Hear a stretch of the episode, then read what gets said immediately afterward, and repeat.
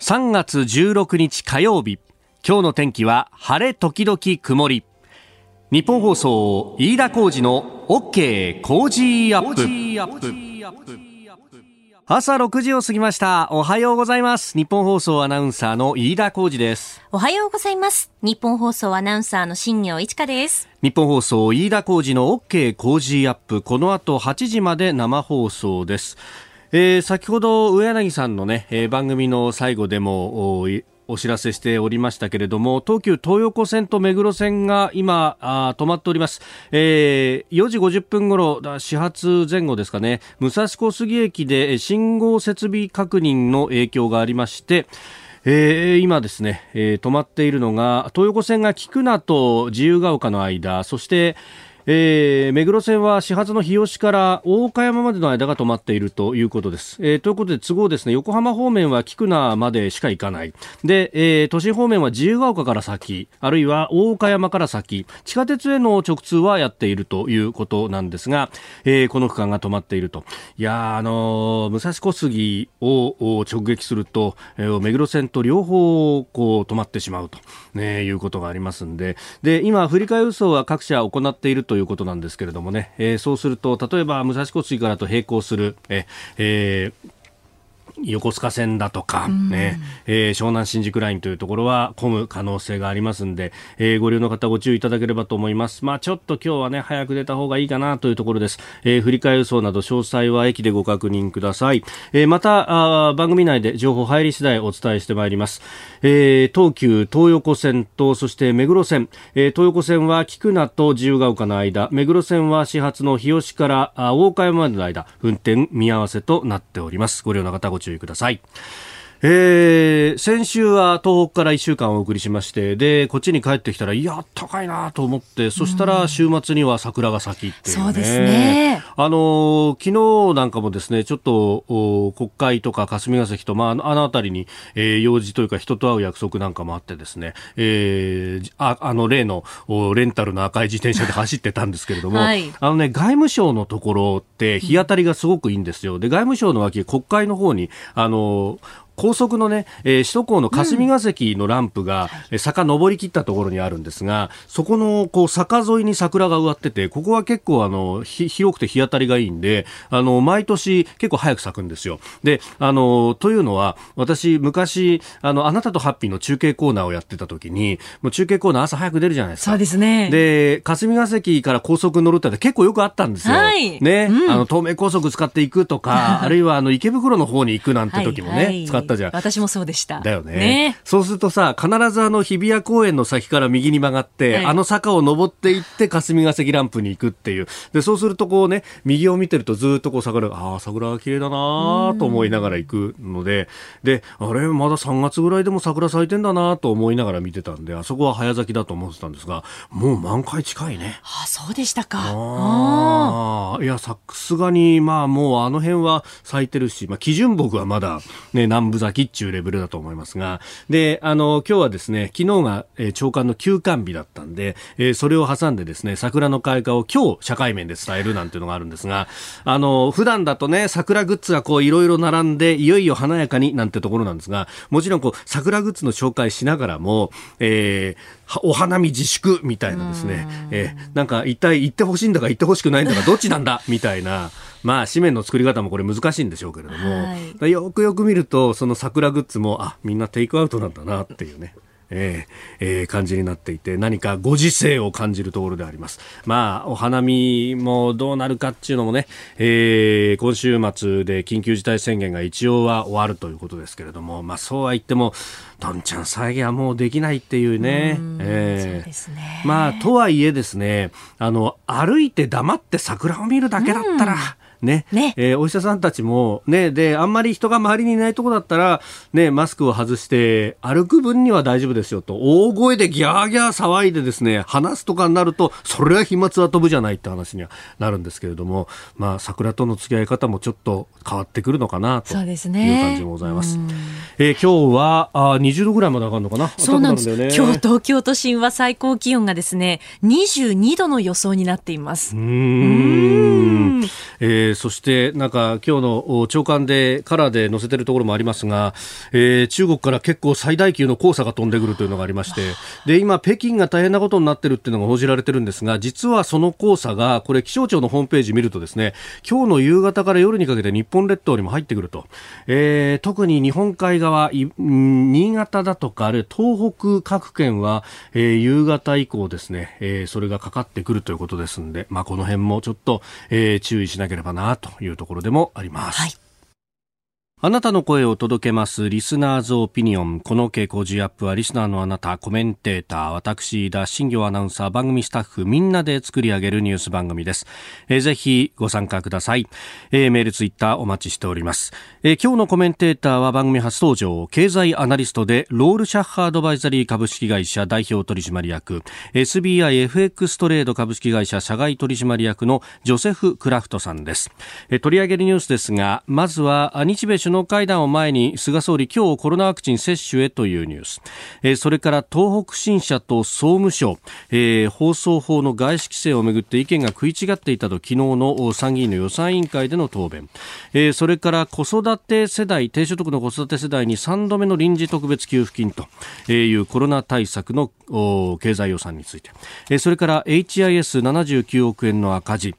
さらにはコロナ禍におけるアメリカバイデン政権の経済対策というところも取り上げてまいります。今週はネスカフェゴールドブレンドバリスタデュオを毎日5人の方にプレゼントします。ポッドキャスト YouTube でお聞きのあなたにもプレゼントが当たるチャンスです。番組のホームページにプレゼントの応募フォームを作りました。こちらに住所やお名前、電話番号を登録してご応募ください。ここが気になるのコーナーです。えー、昨日の長官の休館日を挟んで、えー、長官各紙が今日は入ってまいりました、えー、昨日、まあ、週末のニュースもね含めてで載ってますんでちょっと分厚いなというね手触りであります。で、えー、一面をざーっとこう見ていきますと、まあ、バラバラという感じですね、えー、後ほど扱う孤立孤独 NP を通じ支援あるいはあ一人親世帯などなどへのコロナの、えー、経済対策について、えー、緊急支援策とこういうところ読売新聞が一面トップで報じております。えー、それから昨日の参議院の予算委員会参考人招致、えー、東北新社と NTT の社長が参考人として招致されました、まあ、これについて朝日と東京新聞が一面トップですね、えー、外資規制違反子会社継承で解消東北新社社長総務省に提案していた。ただ総務省は覚えはないと言っている、えー、東京新聞もこの件ですね、えー、外資違反食い違いという一面で、えー、紙面伝えております。えー、それからあ毎日新聞はココア。えー、新型コロナの、ね、え感染者と濃厚接触した可能性を知らせるという、えー、政府のスマホ向けアプリですけれども、えー、最新の仕様に未対応だったということを一面で挙げています。そして、え今日日米2プラスが一面トップは産経新聞です。で、えー、そんな中ですけれども日本経済新聞のですね、えー、オピニオンのところに、えー、この番組にもコメンテーターで登場してくださった秋田博之さんが、えー、長文の記事というか解説コラムを書いております、えー、これがですね、えー、なかなか衝撃的な見出しがついておりまして対中国崩れた米軍優位と。えー、いうことで、まあ、このところ、この2プラス2もそうですし、あるいは、あ来月にも予定されている日米の首脳会談、えー、バイデンさんが初めて、えー、各国の首脳に直に会うというのが、イギリスでもなければ、あヨーロッパ各国でもなく、日本の菅総理だということで、まあ、それに合わせてですね、えー、ワクチンの接種なんていうのも報じられておりますけれども、これが、じゃあ日本を重視しているということで、喜ぶべきかというと、まあもちろん喜ぶ部分もあるけれども、えー、記事ではこう書いてます。これらを対日重視の表れと喜ぶのは、半分正しく半分間違っていると。アメリカは単純に日本を重視するから会談を急ぐわけではないと。えー、いうことでですね、そんな書き出しで始まるこのコラムなんですが、まあ、あの、え対中国のこうバランスが崩れつつあるんだということがいろんなところでこう指摘しで特に、え、重要なのはアメリカメディアによると、え、状況は極めて深刻だと、え、台湾海峡をめぐる頭上演習ではここ数年アメリカ軍のチームがほぼ決まって中国軍チームに惨敗している、え、しかも2018年頃から負け方はひどくなっているというアメリカ軍の幹部や元アメリカ高官の話として伝えたと。こういうふうに記していてですね、これ、なぜかっていうと、アメリカ軍確かに世界覇権を取ってますから、当然ながら戦力全体で言ったら、まあ、むちゃくちゃ強いと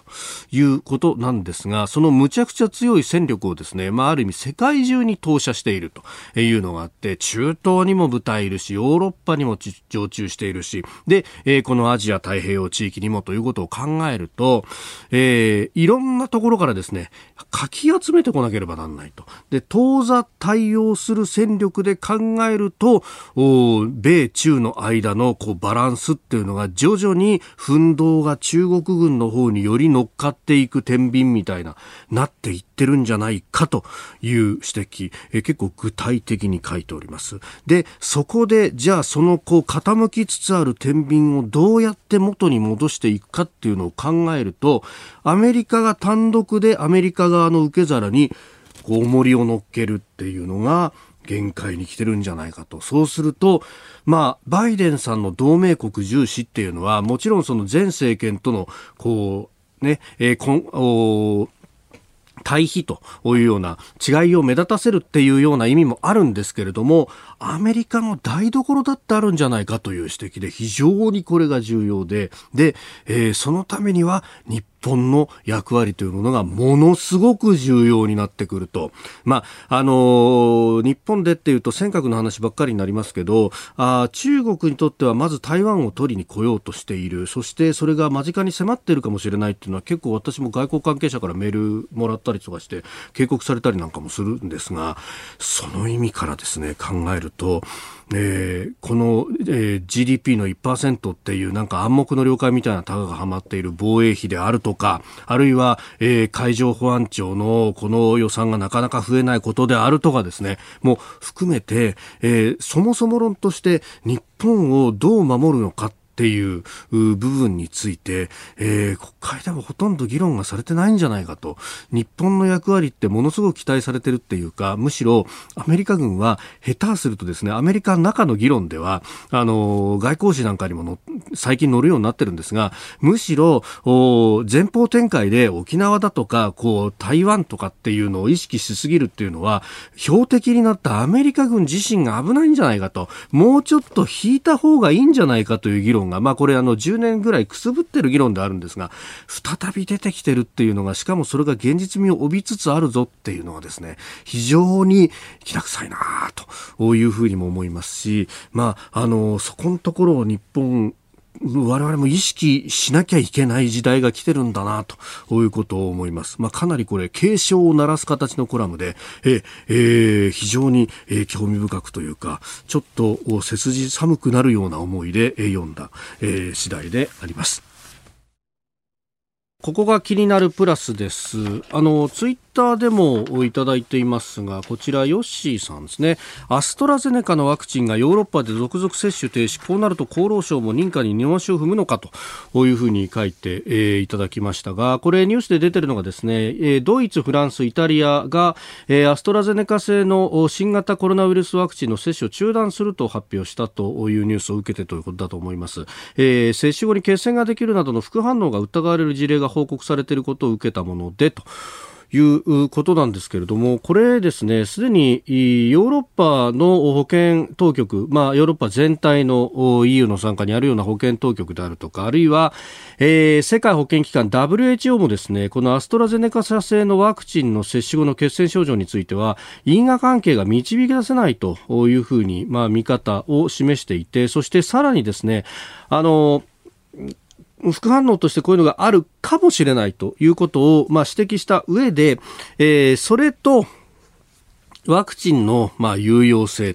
というもの、メリットの部分を考えると、えー、そうは言ったってメリットが上回るということは、あ特に強調しています。で、これらのですね、あの、ニュースを報じるときも、あの、見出しではこうやって中断、接種中断みたいなことがドーンと出るんですけれども、記事をよくよく読むと、えー、これ、あの、関連性が確認されていないだとか、メリットは上回るみたいなこともですね、本文の中には書いてあったりするということなんですね。で、あの、ということでですね、まずそれが一点、えー、まあ、あの、事実としてこういうことが出されているぞというのを合わせて指摘しておかなきゃいけないことと、それからもう一つですね、えー、さらに、こう、まあ、深読みというか、これは破り並みかもしれませんが、えー、アストラゼネカ社は、イギリスの会社、で、え一方で、あの、ヨーロッパではですね、あの、ファイザーという会社が、え、えこれ、えベルギーでワクチンを生産しているというのがあります。で、ヨーロッパ全体は今ワクチンを接種しようとしてるんですけれども、その生産が遅れていたりだとか、調達がなかなか難しいということがあって、え、よ、この計画が遅れているというふうにされています。遅れているにもかかわらず、アストラゼネカ社製のをどうして忌避するんだろうねっていうと、え、ここには根深いですね、対立の構図というのがあって、えー、あの、もう1月ぐらいからずっと言われてたんですけれども、イギリスと EU って、それこそ EU 離脱も含めてですね、まあ、あの、ことあるごとに今、角を突き合わせている状態でいると。もともとあんまり仲も良くないと。えー、五越同州なところがあったと。おいう上にですね、このワクチンに関して、お、イギリス産用と、お宅で作ってるワクチン、こっちにもよこしなさいよと。いうふうに EU が言えば、え、EU が、あの、イギリス側ですね、何言ってんだ、うちでちゃんと打ってくるだよ、これ。っていうですね、まあ、いわゆるワクチンナショナリズムってやつが、えー、世界中でこう広がっていると。で、あのー、その煽りを受けそうになっているのが日本で、日本にはファイザーからもアストラゼネカからもワクチンを入れようとしてるんですが、その EU から調達しようとするワクチンが、あの、いや、これ特段の事情あるんですよね、日本さんね、ということで、えー、輸入がどこまでできるのかっていうのが、この先も微妙だっていうのをね、報道が出てたりなんかも。まあ今のところは医療従事者だとか高齢者用ですよって言って、あの、優先的にね、えー、ある程度契約した分はきちんと入ってくるようになってはいますけれども、ことほどさようにですね、ここには EU とイギリスの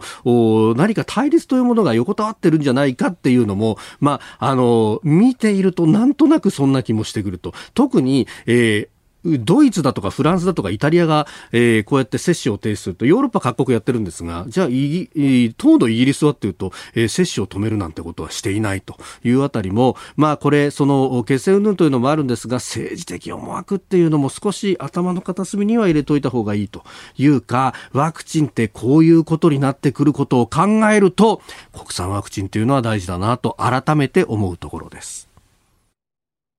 さあ、次第はコメンテーターの方々とニュースを掘り下げます。えー、今朝のコメンテーター、番組初登場です。えー、経済アナリストで、ロールシャッハアドバイザリー株式会社代表取締役、SBIFX トレード株式会社社外取締役、ジョセフ・クラフトさんです。ジョセフさん、おはようございます。おはようございます。よろしくお願いします。よろしくお願いします。さあ、まずは、あ簡単ではありますが、プロフィールご紹介いたします。1964年のお生まれでいらっしゃいます。生まれたところは日本。えー、お父様がアメリカ海軍、お母様が日本人ということであります。えー、5歳でアメリカに、8歳で日本へ、えー、中学はアメリカ、高校は日本と。まあ、これはお父様のお仕事の都合で行ったり来たりとか？ですか。あで大学はカリフォルニア大学バークレー校のビジネス学科を卒業され1986年モルガン・スタンレーに入社翌年日本支部に赴任され為替と債券トレーディングの共同ヘッドなど管理職を歴任されました現在はロールシャッハアドバイザリー代表取締役 SBIFX トレード社外取締役などさらに経済アナリストとしてニュース番組もご出演多数というところであります。あの日本語堪能で当然いらっしゃいますが、ええ、あの戦隊というか仮面ライダーとかウルトラマンで あの子供の頃に、あの漫画とかウルトラマン仮面ライダーが好きで日本語を覚えたっていうことですね。はい、そうなんです。あの隣にいる新業アナウンサーがですね、特撮とかそういうもの大好きで、大好きで、そうですか。僕も大好きです。本当ですか？一応高校の時のニックネームが当時、明日のジョーが流行ってたんで、昨日のジョーでした僕。昨日のジョー。明日じゃなくて。そうそうそう。なるほど。ウルトラマンは何シリーズだったんですか？いや、もう最初からセブンから、あの、ええ帰ってきたウルトラマンですとか。帰ってきたウルトラマンとか、えー、よく見てましたね。すごいね。そこですぐパッと出てくる、ね。でもこう出てくるこう日本語独特じゃなかったですか？出動とか変身とか。ああ、そうです。でも子供の時です、うん、その自然に入ってきますよね。やっぱりあのあのタコあのあの多国語ってやっぱり子供の頃若いうちに覚えるのが一番いいなと思いますね。そう言いますよね。今日も一つよろしくお願いします。ここでポッドキャスト YouTube でお聞きのあなたにお知らせです。日本放送飯田浩二の OK コージーアップ週末増刊号を毎週土曜日の午後に配信しています1週間のニュースの振り返りそしてこれからのニュースの予定毎週更新していますこの増刊号でメッセージを紹介させていただいた方には番組オリジナルのマスキングテープをプレゼントしています。ぜひご参加ください。あなたと一緒に作る朝のニュース番組飯田浩二の OK コージーアップ。海外でお聞きのあなたそして関東以外の地域でお聞きのあなたからの参加もお待ちしています。3月16日火曜日時刻は朝7時を過ぎました。改めましておはようございます。日本放送アナウンサーの飯田浩司です。では最初のニュースこちらです。日米首脳会談を前に菅総理大臣が今日コロナワクチン接種へ。政府は菅総理大臣が今日午前新型コロナウイルスのワクチンを接種すると発表しました。これは来月前半にもアメリカで予定されている日米首脳会談のためでおよそ3週間の間隔を空けて2回目も接種します。アメリカ製薬大手ファイザー社製の新型コロナワクチンを接種する。その模様は報道陣にも公開するということで、ありますがなんか首脳会談こうバタバタバタっと決まってったようなね、そうですね。ありますが。あの、当然、あの、日本のアジアにいる立ち位置、はい、あるいは対中を考えて、ええー、最初の対面で会う首脳っていうのは、あの、あるんですけど、実は、これはもう、あの、関係してる政府関係者から聞いた話なんですけど、え今回やっぱりコロナのえー、関係が非常に大きい、えー、でアメリカ側やっぱりあのバイデン大統領の年齢なのか、ちょっと世間体を気にしてるのか、はい、非常にそのコロナの情勢を気にしていて、やっぱり日本は、はい、まあ、アメリカから見れば、えー、コロナ感染が非常に少ない。ということで、実は日本政府の方からアメリカに毎週、その国内のコロナデータを送っていて、ね、え常時向こうが非常に神経質になっていてそれで急に今回行くことが決まって、はい、おそらくアメリカ側からワクチン接種を求められたと思うんですけどこれあのなるほど。菅総理だけじゃなくて、ええ、同行する80から90人、おそらく全員ワクチン接種えするんだと思うんです。だから慌てて、で当初僕が聞いてたのは4月末あたりを模索してたんだけど、はい、えー、えー、日本側は。あえー、例年ゴールデンウィークのあたりに、ね、外遊しますもんね。ただアメリカ側の事情でおそらく前倒しになって急に慌ててワクチンということになったんだと思いますけどね。おやっぱホワイトハウスに直に招くっていうと感染拡大しているところの指導者はなかなか招きづらいっていうのがアメリカ側としてありますか、まあ、バイデン大統領はもうコロナあの対策を一丁目一番地にしてるわけですから、はい、やっぱりそこはある程度世論気にして、でそこは日本は非常に感染が低いと、はい、なおかつ大国であるということで、おそらくいい、まあ、あともう一つちょっとバイデン政権、あのどちらかというと、欧州あのに寄ってるんじゃないか、えー、中国はあんまりアジア重視じゃないっていう、ちょっとそういう批判もあるんで、そこに対して、あのまずアジアやりますよっていうあの意思表示っていうことにもなるんで、まあ、いろいろもろもろ、ただコロナの影響が大きいということですね。これ、昨日ですねあの、オースティン国防長官とブリンケン国務長官も来日しました、はい、その辺も初来日というか、うん、初海外出張がここになったっていうのも、うん、その辺も絡んでるわけですあの絡んでると思います、間違いなく。で事前にあの当然そうなんですけども、はい、あの一つ、今回あののあまりメディアで、ね、取り上げられない、えー、ポイントがあのいわゆるバイデン政権同盟連あの同盟国連携で非常にこれ歓迎されてて、日本からずっと、あの頼もしいというか、い、いとされてるんですけど実は日本政府はそういう必ずしもあの両手上げて喜べる状況じゃなくて同盟国連携が何を意味するかというと大きく2つあって、はい、1つは中反中の踏み絵を踏む。でその範疇の踏み絵を踏む場合は中国からの経済制裁も、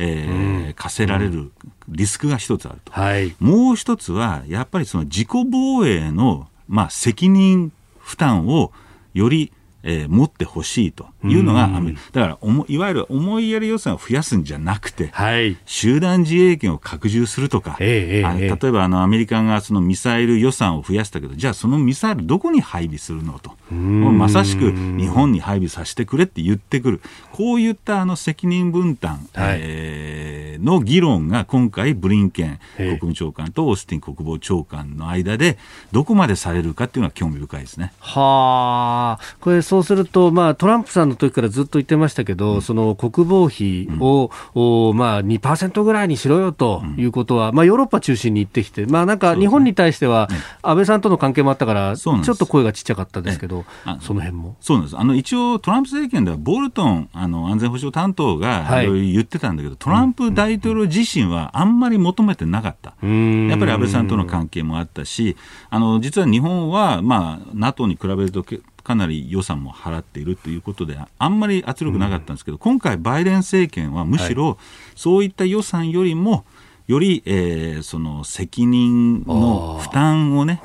えーそのしややってほしいっていうメッセージが非常に送られてきていると。行動で示せとそういうことですね。これは日本にとってなかなか難しい問題。おはようニュースネットワーク。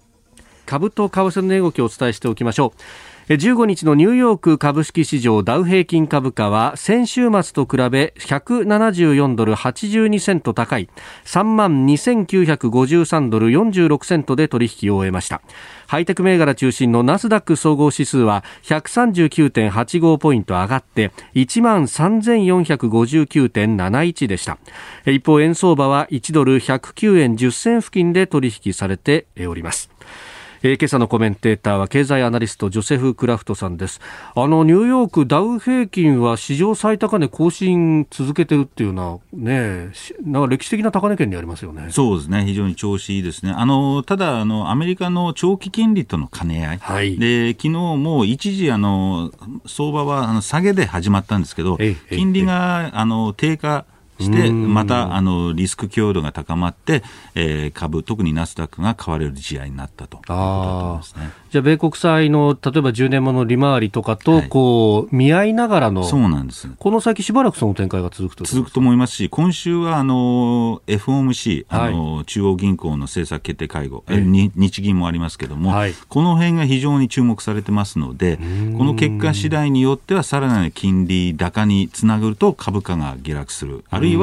市場が安心して、まあ、金利も落ち着けば、はい。さらなる株高ということなんで、非常に注目が高いですね。うん。あのアメリカの財務長官などは、その2%のインフレ目標を少しオーバーシュートしても続けるんだと、まあ、FRB も言ってますけれども、まあ、その辺考えると、この金利の、まあ、ちょっと高くなってるのを許容するかどうかっていうのが、うんその通りで、市場もですね、まあ一応、あの、中央銀行から、その、そう、市場が安心するように、ずっと緩和を続けるというふうにはつ言ってるものの、はい。まあ2015年のバーナンキショックと言って、ええあの、大丈夫ですよ、緩和しますよと言っときながら、その後、引き締めに入ったりとか、そういうリスクもあるので、で、確かに今の状況は、金利が予想以上に早く上がってきてると。なので、市場も、まあ、あの、中央銀行が言ってるよりは、前倒しで引き締めに入るんじゃないかという懸念を抱いてる。この辺をどこまで中央銀行が払拭できるかというところだと思いますね。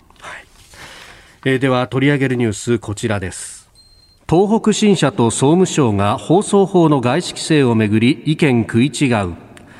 衛星放送関連会社東北新社が放送法の外資規制に違反した問題をめぐって昨日の参議院予算委員会に参考人として出席した東北新社の中島信也社長は4年前に総務省の担当者に違反の認識を伝えていたことを明らかにしました。これに対し総務省側は報告は受けていないとして認識が食い違っております。えーこれ、総務省の当時の担当者を、まあ、今日衆議院の方の予算委員会に呼んで正すというようなことも野党側は動いているようですけれども、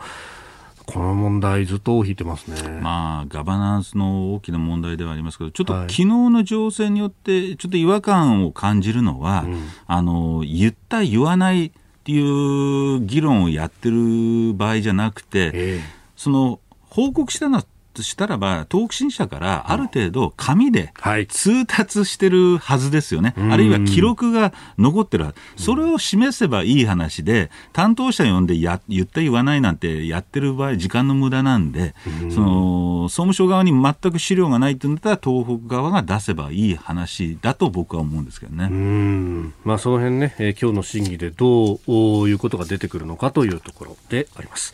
えー、では続いてこちらです。低所得の子育て世帯に3度目の臨時特別給付金検討へ。新型コロナウイルスの感染拡大の影響を受けている所得の少ない子育て世帯を支援する必要があるとして自民党と公明党は3度目の臨時特別給付金の支給を菅総理大臣に提言しました。非正規労働者や子育て世帯らへの支援パッケージとして今日16日にも菅総理が発表する見通しです。えー、昨日この与野党の政策担当があ相次いで総理を訪れてあ与党のですね、えー、文書の提出施行というものを行っておりました、まあ、経済対策かなり傷んでるところは傷んでますもんね。あのこの問題は本当に深刻で、えー、特にその女性コロナ禍での女性への被害、はい、えー、シングルマザーとかこういったものは本当に今あの大変なあの被害を受けていてでこれもうまあ、これやっていいんですけども、はい、あの遅すぎるし、少なすぎるし、もっと重点的にやっていただきたい、で各メディアも今、東北新社とかその NTT 問題ばっかり取り上げて、この問題の方がはるかにえー、僕は深刻だと思うんで、もっと取り上げて積極的に、えー、支援をしていただきたいなと思いますね。まあ、本当、ぎりぎりのところで今までも生活してらっしゃった方が、うん、じゃあこのコロナで影響を受けて解雇されないまでもシフトが減ったっていうだけでも結構クリティカルになりますよね。あの失業から来る生活難あるいは給与のあの原則というのは重要な問題なんですけども、コロナでもう一つ非常に、えー、深刻なのはそのみんな孤立してしてもらって孤独感、はい、相談ができない、えー、それで悩んで今あの女性の自殺自殺率が非常に上がっている。だからこれは本当に深刻な問題でよりそのあの経済面でのケアっていうのはじゅあの極めて必要なんですけども、はい、精神面でのケアもこれも経済面同様に重要。ここの支援をどこまであの政府がえー、補充できるかというのは重要だと思いますね。確かにあの飲食店やってらっしゃる方なんかにも聞くとやっぱりお客さんが美味しいねって喜んでくれてるその顔が励みになってやってたのに給付金もらえるかもしれないけどもお客さんに会えないっていうのは本当に辛いっていうふうに。会えないと思いますしあのやっぱりこれだけあの、まあ、ホテル業界も空室が空いてる、はい、そこにそのそこを開けて、ええ。えー、その住宅で困ってる方を入れたり、あの子供のね貧困、はいえー、日本で貧困っていうあっていいものなのかというぐらいもう少しその食料、えー、も提供したり、はい、いろんな面でサポートがあの必要だなっていうのは痛感しますね。あ確かにその社会福祉の面でアメリカの場合はフードスタンプというものがあったりとか、はい、まあね、あの直接的にその飲食を、うん、まあ、食べる家庭を支援するというようなことがあと日本の場合はそそこまでは言ってない。ないそうなんですね。あの後ほど話に出るところと思いますが、アメリカの1.9兆ドルの経済対策の中に、はい、その食料支援というのが大きく盛り込まれてますし、各地域、各市でですねやっぱりそういうあの、まあ、フードバンクというか、はい、えー、そこに行けば食料がもらえる、あるいはあの料理を提供してもらえる、これをやっぱり NPO 団体の支援を拡充して、えー、日本でもより、うん、あの生活支援をしてほしいなと思いますね。あの先ほどもありましたが、そのホテルの空室を使う等々、うん、確かにあの生活保護とかで、まあ、スキームはあるかもしれませんけれども、基本的にこうお金を渡す方が大きくあったりなんかして、うん、その住むところ、今困ってる人がすぐに入れないとかっっていうのは確かに問題としてありますもんね。そうなんですよね。で、日本の場合は、まあ、これだけの先進国でなんでだろうと不思議に思うんですけど、じゃあお金を配るのもいいんですけど、えー、配るのが遅い。あの行政があんなに低たらくなアメリカでさえあの すぐに比べられるのに、えー、日本はまあちょっとやっぱりそこはきちっとやりたいのかあのすごく遅い。でやっぱりお金が入ってくるのが遅い生活難が余計助長されてしまう。だからそういう行政ももうちょっと効率化しなきゃいけないなっていうふうには感じますね。やっぱりアメリカの場合はそのソーシャルセキュリティナンバー社会保障番号が振られていて、はい。はい、で所得もはある一定程度把握されてるから、すぐ行けるっていうのはありますか、えありますね。あのいわゆるそのソーシャルセキュリティで国民ナンバー、はい、えー、に対するあの違和感というか、アメリカでは拒否感は少ないんですけど、日本だとマイナンバーがなかなか普及しない、はい、やっぱりこれ、メリットが少ない。だからあの申し込む、えー、そのインセンティブが少ない、はい、この辺も政府として、まあ、いろいろ考えてはいるんですけども、やっぱり普及率を何としても早く上げないと、えー、こういった問題がずっと続くんだろうなと思いますね、まあ、一方で QR コードはこれだけ爆発的に普及したし、まあ、それだけじゃなくて IC カードとかで決済とかっていうのも普通になってきたと。だからこれ、おそらくやろうと思えば一気に普及するかもしれないわけですよ、ね、まあ、このデジタル庁を設置して、そういうところが改善されていけばいいんですけど、今のところの対応はね、い。まだにマイナンバーカードってね、はい、実際にカードを支給したいって言ってるけど、もう今の時代、携帯にね、マイナンバーが落ちて、アプリで見れる、アクセスできるようにすればいい話ですし、あのまあ、いろいろと不備、あのココアでもね、全然機能してませんし、はい、そのとそういったところが、まあ、政府のデジタル化も含めて改善していけばいいなと思いますね。うんまあ、その辺ね、その、まあ、ハッキングのリスクとかそういうところが、こう、クローズアップされちゃいますけれども、うん、まあ、その、天秤にかけるってところなんですかね。難しいですけどね。まあ、でも各国やってますし、はい、まあ、日本もこれから、あの、急速に改善していくことを願ってますね。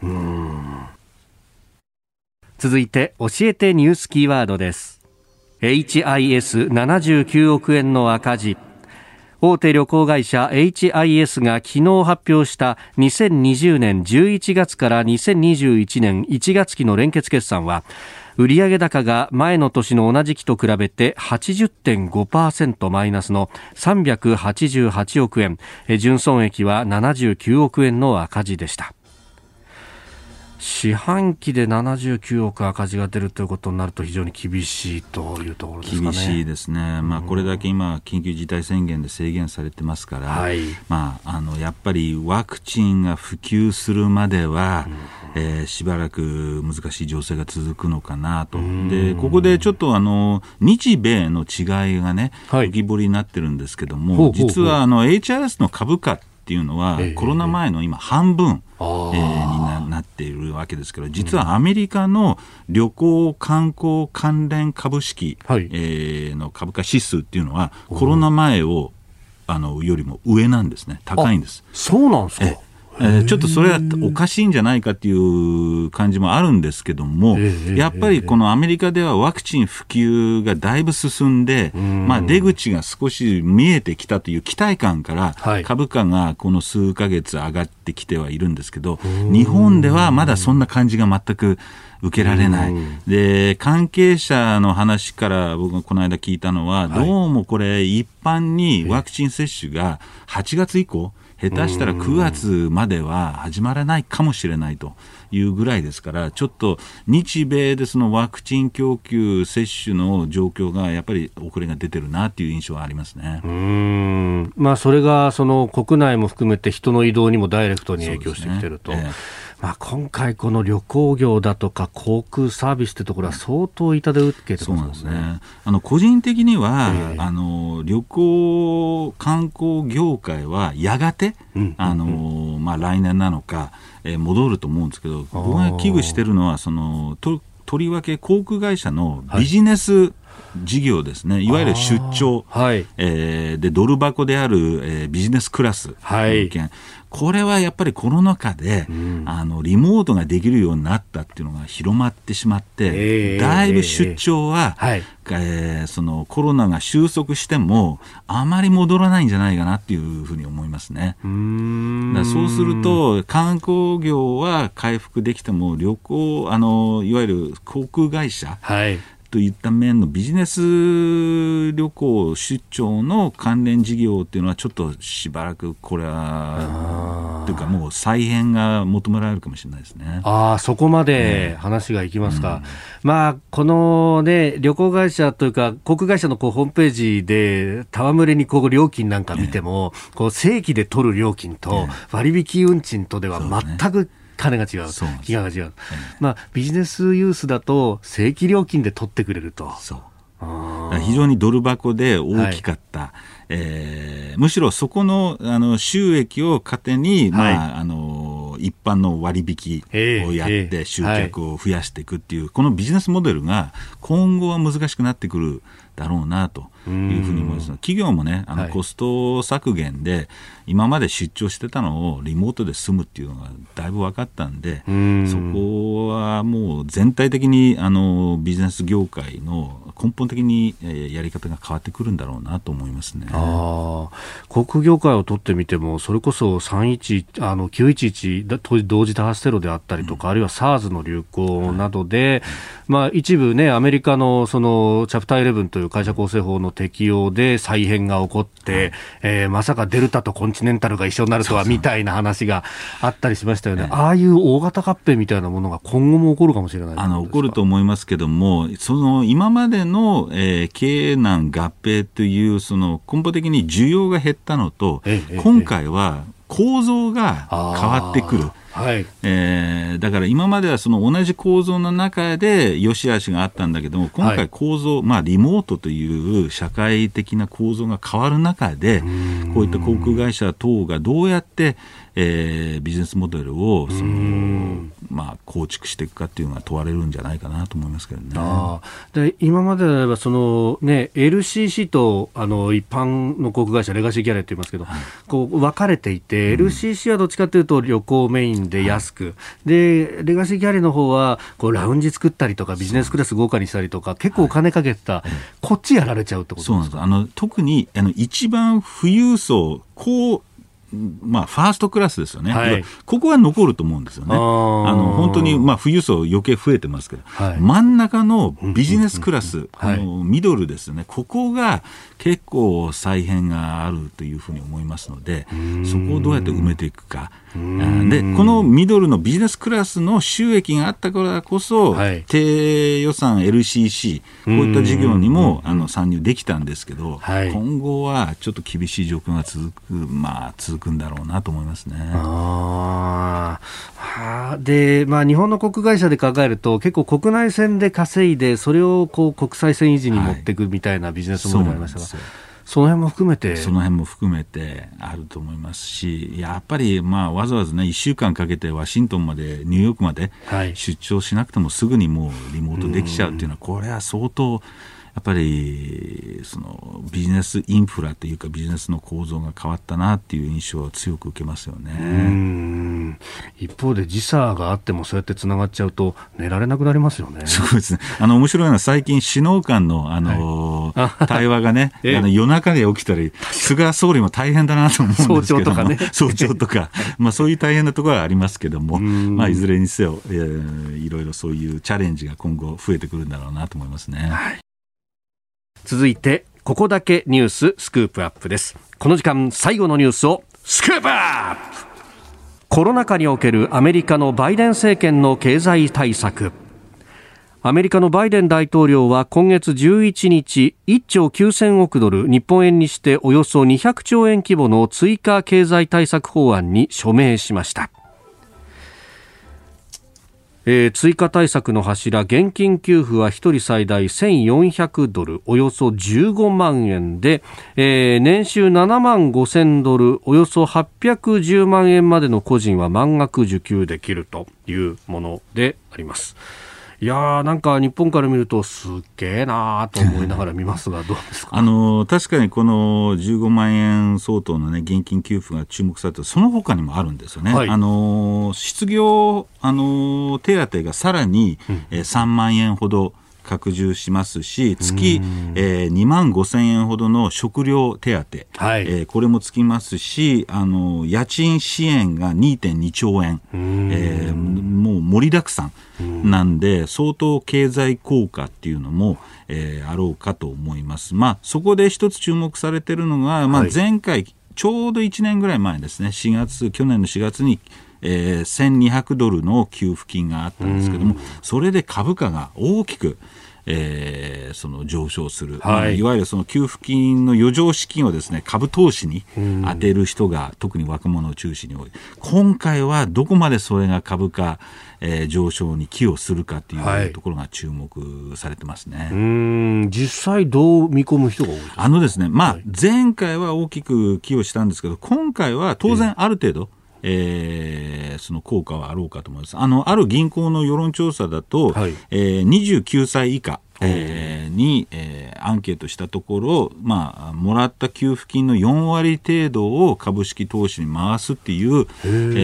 ー、その回答もありますので、ある程度株式上昇に寄与すると思うんですけども、若干前回と違うのは、はい、その、まあ、ちょっと割高感、もうだいぶ株価が上がって割高がある、はい、えー、それからその金利高でその警戒感も、えー、出てきてる、それからやっぱり前回はコロナ直後の給付金で、まだ余力、まあ、預貯金、資金あった、ただ、うん、えー、全体的のアメリカの、えー、預金比率っていうのは、上がってるんですけども、低所得層の中の預金比率っていうのは実はあんまり上がってない。余剰資金が少ない、はい、だから株式投資に回せる金額が前回よりは今回少ないんじゃないかというふうに言われてるんで、まあ、あの、一定の株価、株上げ、えー、株高に寄与するとしても、はい、まあ、前回のような大きな大幅な上げには至らないんじゃないかなと思いますけどね。うん。あの日本で給付金1回出した時にも、うん、まあ、その後批判もされましたけど、うん、あの結局配ったところで貯金に回っちゃうんじゃないかっていう話がありますが、すねえまあ、低所得層に関しては、かなり消費成功はこれ高いってこと高いと思いますね。うん、まあ、あの前回は日本はね、全員に配って、そこで問題になったわけですけども、はい、アメリカの場合はちゃんと低所得層、あのまあ、いわゆるあの税金、前回の、え申告を見て、低所得層に配るっていうところなんで、はい、まあ、それなりに一定の効果がある。まあ、800万円が低所得なのかどうかっていう議論もありますけども、はい、あのいずれにしろ、おそらく500万あるいは400万以下の,、えーまあ、あの低所得層は、えー、株式投資よりもあの生活に回さざるを得ない、まあ、そういうところでの,、あの経済効果っていうか、えー、支援には、えー、寄与するんじゃないかなと思いますけどね。うん。まあ、これね、あの財政を拡大して、まあ、各国救っていこうということでやっていって、ただ一方で、そのアメリカに関しては先ほどもありましたけど、長期金利が上昇していると、でインフレの懸念が高まっていると、あのローレン・サマーズ氏などがその辺を結構批判して、これ以上出すべきじゃないとかいう議論もありますね。そうなんですよ、ですからあの、まああのー、今のこのコロナ禍で、絶対、まあ、その額は別として、あ一定のあの支援というのは絶対必要、だから仕方ないんですけども、はい、おっしゃる通り、これ、長期的にはこのツケが、えー、回ってくる、えー、で確かにそのゼロ金利時代では、政府がお金をたくさん借りてその財政出動に回す部分に関してはそんなに負担はないんですけど、これが 2%3% のインフレになってくると、はい、やっぱり金利からなるその財政負担、はい、えー、これが大きくのしかかってくる。だから今後、まあ、僕が一番危惧しているのはあの一般的なエコノミストの大半はですねもう高インフレ時代は来ないと。えー、インフレ、その2%、3%のインフレはもうないと、うん、えー、豪語してるんですけど、そういう時に起こりうるというか、はい、あの逆にむしろあの大半の人が大丈夫だと思ってる時にそういうあの予想外の展開っていうのは起きりうるので僕はちょっとここはあの、まあ、中長期的には危惧してる。なので、やっぱりどっかの時点で、はい、おそらくバイデン政権もこの後、この財政出動の後に、増税に乗り出してくる、えー、可能性がある。だから先ほど言った株価に、あの株高にあまり大きく寄与しないんじゃないかという点も、はい、確かに今後、その増税等、あるいは金融規制、はい、えー、が来た時に、やっぱり株高抑制、えー、抑止になる可能性があるので、はい、だからあんまり僕は大きく今後株価がどんどん、うん、えー、まあ日本で言えばね、はい、あの3万円台、3万5千、4万円、そういう、まあせいぜい3万2千、3万3千ぐらいじゃないかなっていうふうには思うんですけどね。まあその増税っていうのは、あのバイデンさん、もともと公約等もしてましたけども、やっぱ富裕層を中心にっていうような。あの基本的に、えーと、4000万、えー、以上の、えー、所得世帯。をターゲットしているというところなんですけども、まあ、それとあの金融規制を組み合わせると株価の上昇幅が、えー、抑えられるんじゃないかなと、ただ、あの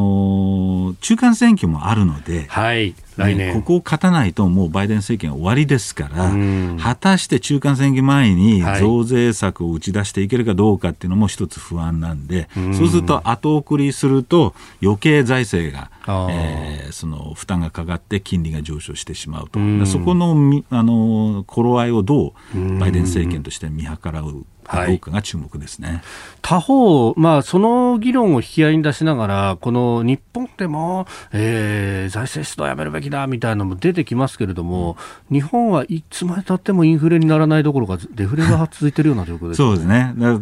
確かにデフレ国としては、はい、そのだからだからあの日本を見て、各国も、はい、エコノミストも、はい、あのまあ、あるいはデジタル化を見越して、インフレにはならない。えー、えーだけどそう必ずもそういうふうにはならないですしあの実は日本も、えー、2014年にはえー、そのいわゆる消費者物価が1.5まで上がっ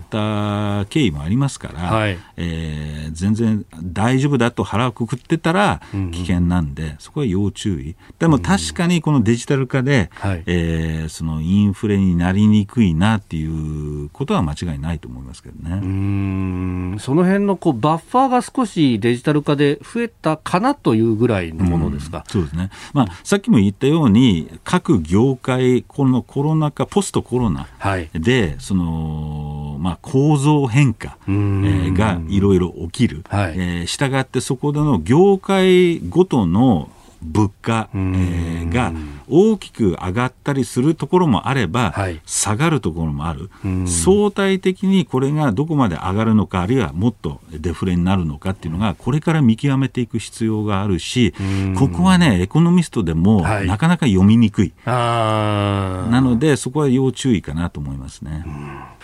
えー、コロナ禍のバイデン政権の経済対策、そして、まあ、日本もというところをお話しいただきました。ポッドキャスト YouTube でお聞きいただきまして本当にありがとうございました。あなたと一緒に作る朝のニュース番組飯田浩二の OK コージーアップ。東京有楽町のニッポン放送で月曜日から金曜日朝6時から8時まで生放送でお送りしています。生放送を聞き逃したあなた。ぜひ radiko のタイムフリーサービスでニュース以外の医療スポーツエンタメなどの情報もぜひチェックしてみてください。さらにこの番組では公式ツイッターでも最新情報を配信中です。スタジオで撮影した写真などもアップしています。そしてもう一つ飯田浩二アナウンサーが「夕刊富士」で毎週火曜日に連載中。飯田浩二の「そこまで言うか」こちらもぜひチェックしてみてください。